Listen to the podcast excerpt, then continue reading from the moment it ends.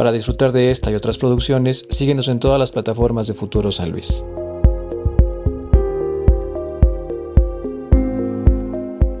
Hello y bienvenidos a un nuevo episodio de este gran podcast de Futuro San Luis. Yo soy Titán Santander y a partir de ahora los voy a estar acompañando en estos episodios y estoy muy feliz de que el día de hoy vamos a debutar este podcast con esta señorita que es música y psicóloga. Ella es Gabs Ángeles. Bienvenida, señorita. Muchísimas gracias, Titán. Me gusta mucho estar aquí, ser la primera persona dentro, dentro, de tu podcast. Ay, no, yo feliz de la vida, la verdad. Es que estoy muy feliz y aparte, justamente estos temas de psicología y aparte de música, a mí se me hace muy interesante. La verdad, dije, mira, yo tengo preguntas como muy, muy de ignorancia en la psicología, la verdad. A mí me gusta mucho la psicología. De hecho, yo iba a ser psicóloga. Entonces, le pregunté a varias personas ¿Qué, ¿Qué, les gustaría preguntarle a una psicóloga? Y les dije sin miedo. Entonces por aquí te traigo unas preguntitas eh, por parte de gente que conozco y que considero que son preguntas mm, raras, pero que todo el mundo tenemos sobre la psicología. Entonces, Gabriela, ¿Cómo fue tu acercamiento a la psicología? ¿Por qué psicología? ¿Qué te llamó la atención? ¿Por qué esto? Ok, ya me siento como primer semestre de la carrera. ¿Por qué, psicología? ok, eh, yo, bueno, mi historia yo creo que la menciono iniciando como segundo de secundaria, como a los 13 años. Como que me llevaba mucho la atención esa parte como el comportamiento humano, ¿no? Y aparte como que también me daba cuenta esta habilidad propia, porque también como uno como psicólogo psicóloga y sobre todo clínico tiene que tener estabilidad en su personalidad. Este, ya como que ahí me empezó a llamar la atención, luego en la prepa me llamó más la atención la parte como el funcionamiento del cerebro. Ok. Y pues a partir de ahí fue como de, ok, sí, psicología es lo mío. Ah, y cuando ya estabas en la carrera, ¿nunca llegaste a decir como de, mm", o siempre te gustó, siempre te encantó más? pues había topics que no me gustaban porque pues la psicología es muy grande, o sea, tiene muchas ramitas, entonces sí era como algunas cosas no me gustaban, pero había otras que me encantaban, entonces estaba me sentía bien ahí. Me sentía bien, ok. ¿Y tu familia qué te decía acerca de tu carrera? ¿Te llegó a, te apoyaron o de plano fue de psicología, neta? Pues me apoyaron, pero por el hecho de que yo siempre fui una alumna muy problemática y con este calificaciones bajas. Entonces, por ejemplo, al menos con mi papá sí me decía, no, estudia esto, estudia aquello. Pero mientras estudiaba, pues estaba bien psicología. Todo estaba chido. Entonces, ¿eras de esas niñas que no hacía la tarea o no estudiaba y pasaba? ¿O porque eras problemática? ¿Lo eres eh, ahora? No. ha cambiado. Sí, he cambiado. Me ha cambiado. Eh, no, pues es que siempre como que tuve problemas dentro de la escuela con mis compañeros, con los maestros, el aprendizaje más que nada también. No me gustaba ir a la escuela, entonces sí llegaba como a faltar mucho y todas estas cuestiones.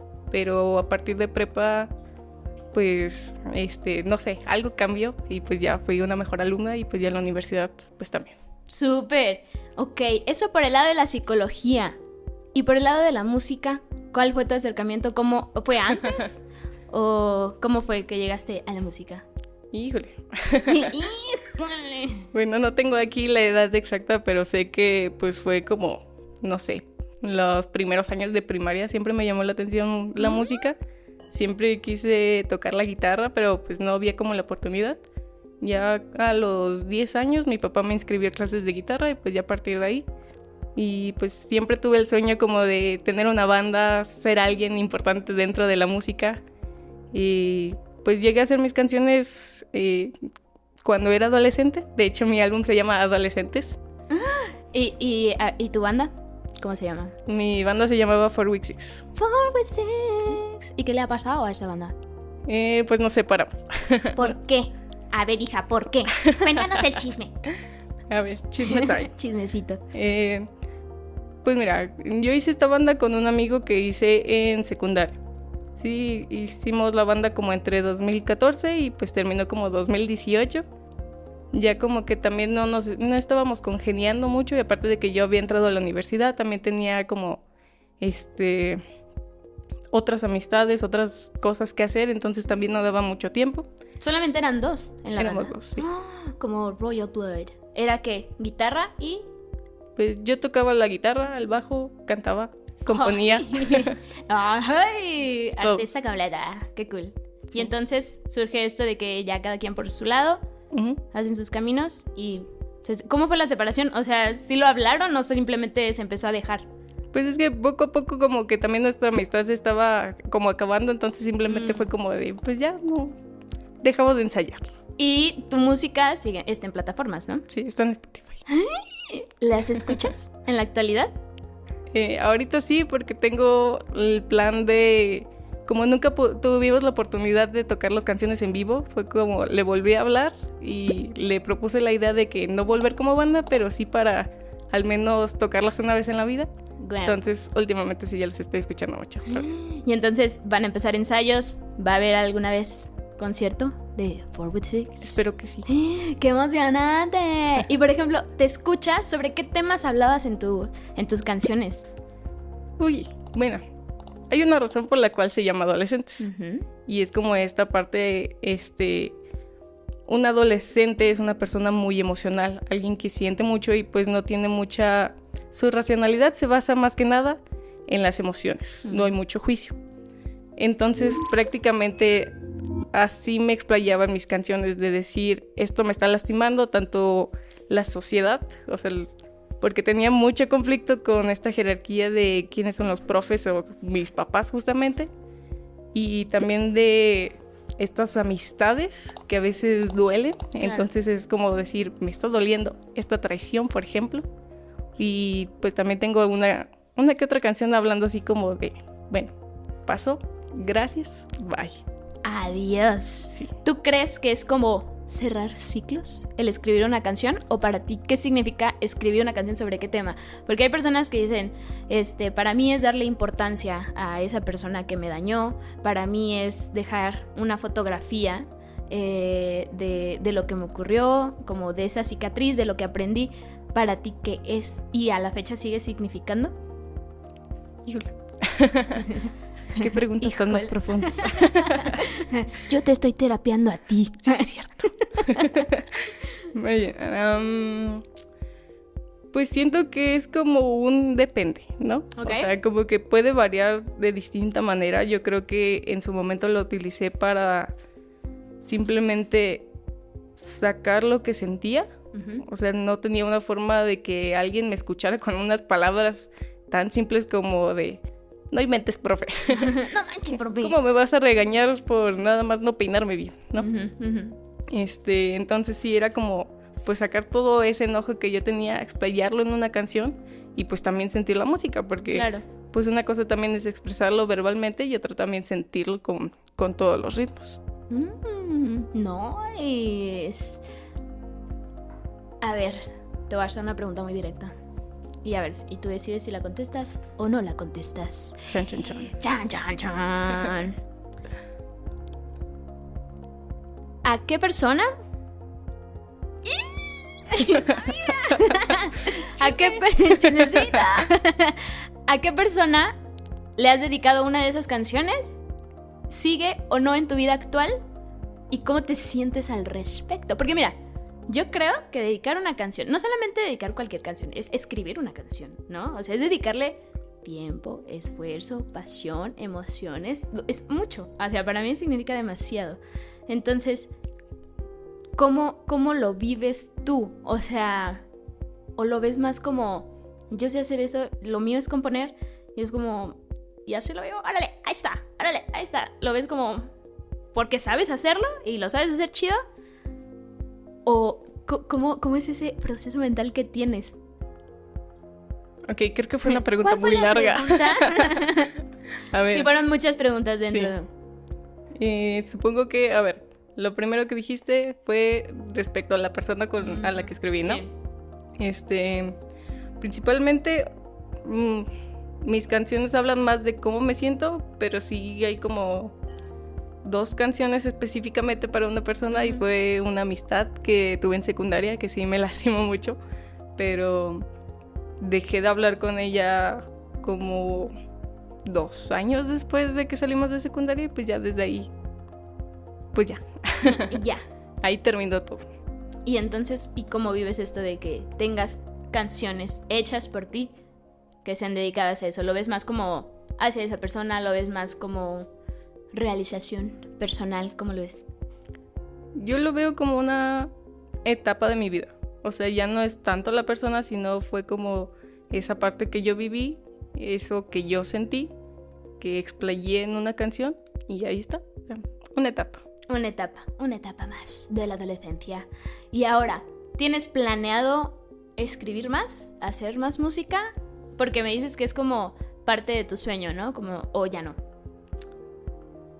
Hubo un conflicto ahí justamente cuando eh, Four Week Six se separó. este, estaban tanto deprimida porque no estábamos logrando muchas cosas. O sea, yo sentía que me esforzaba demasiado y no llegábamos a nada.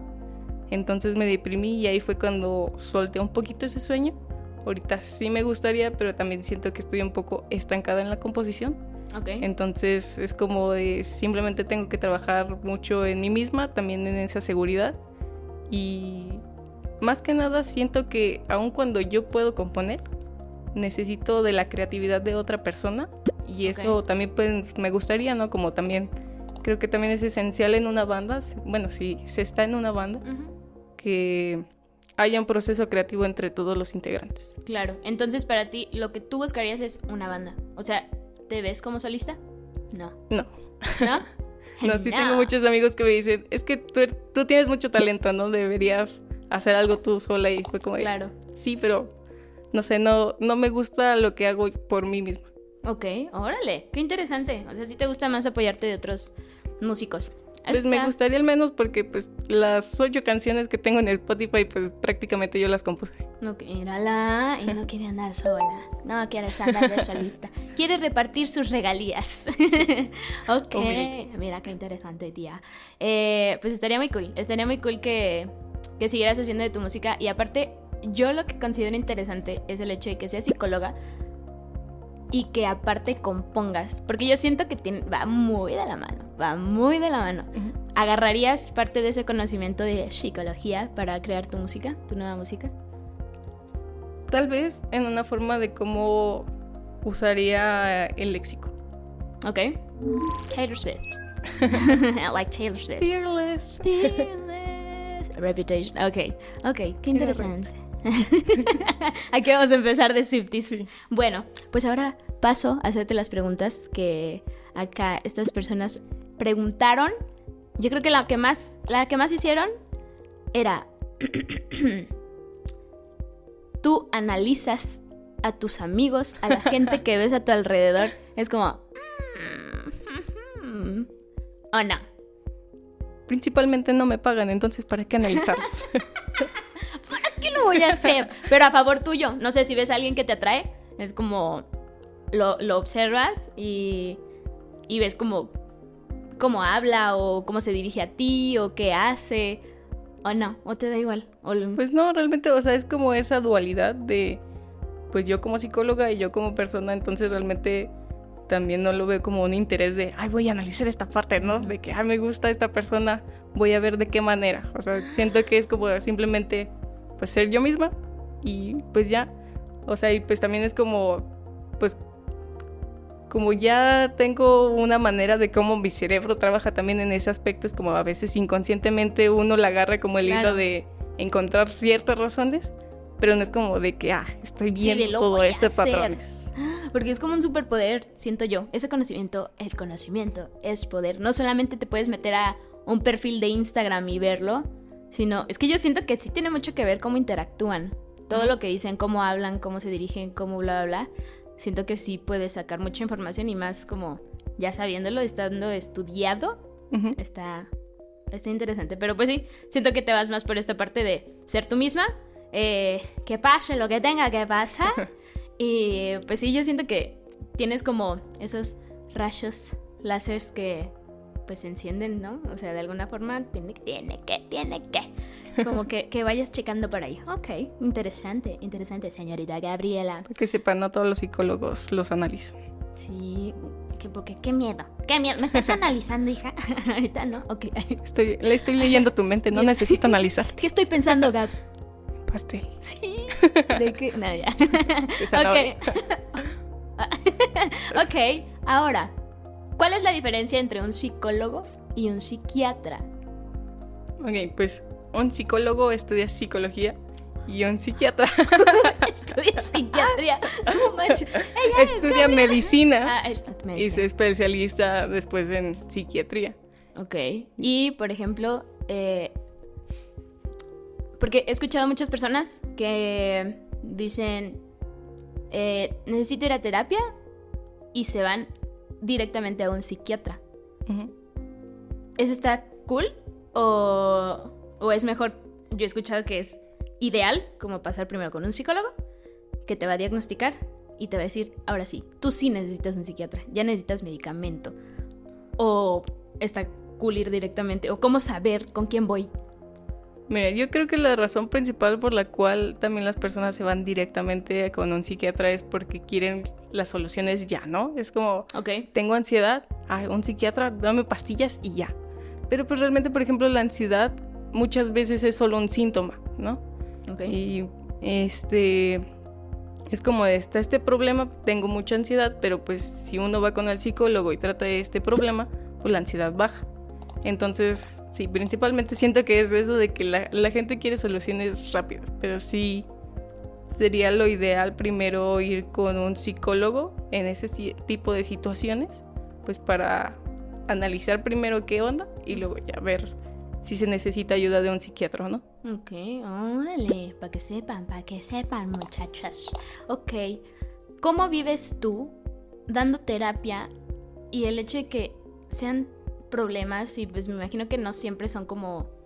Han de, han- han- han de haber problemas, problemas, ¿no? ¿Cómo lo vives tú? ¿No te afectan? ¿No te los llevas a tu casa y es como...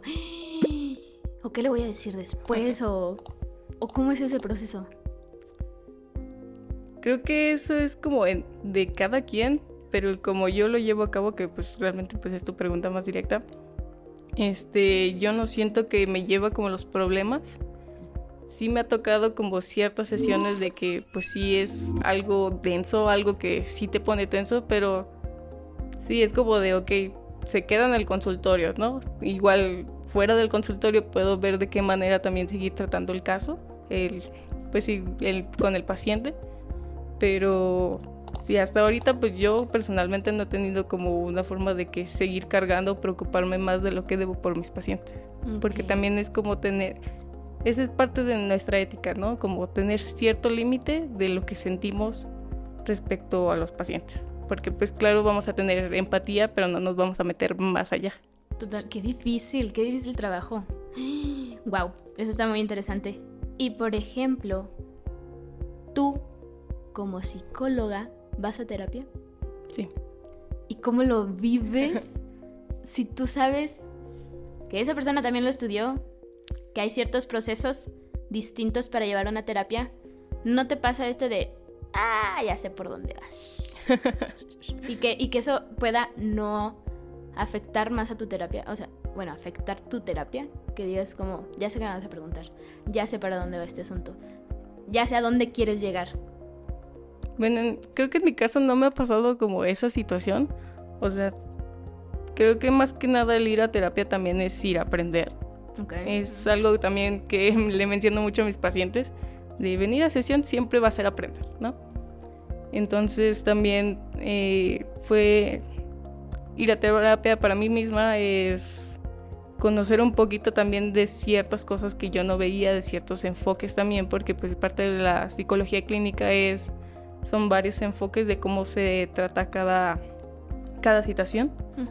Este, pero sí es como de, ah, ok, como yo digo cierta cosa y ya cuando mi psicóloga me da la retroalimentación es como de, ay, ahí es cuando, de que no, no quiero decirlo, pero sé que es para como comunicar, que haya ese diálogo, para ese aprendizaje, pero sí como esa incomodidad de, ah, ya sé para dónde vas, pues realmente no la he sentido así.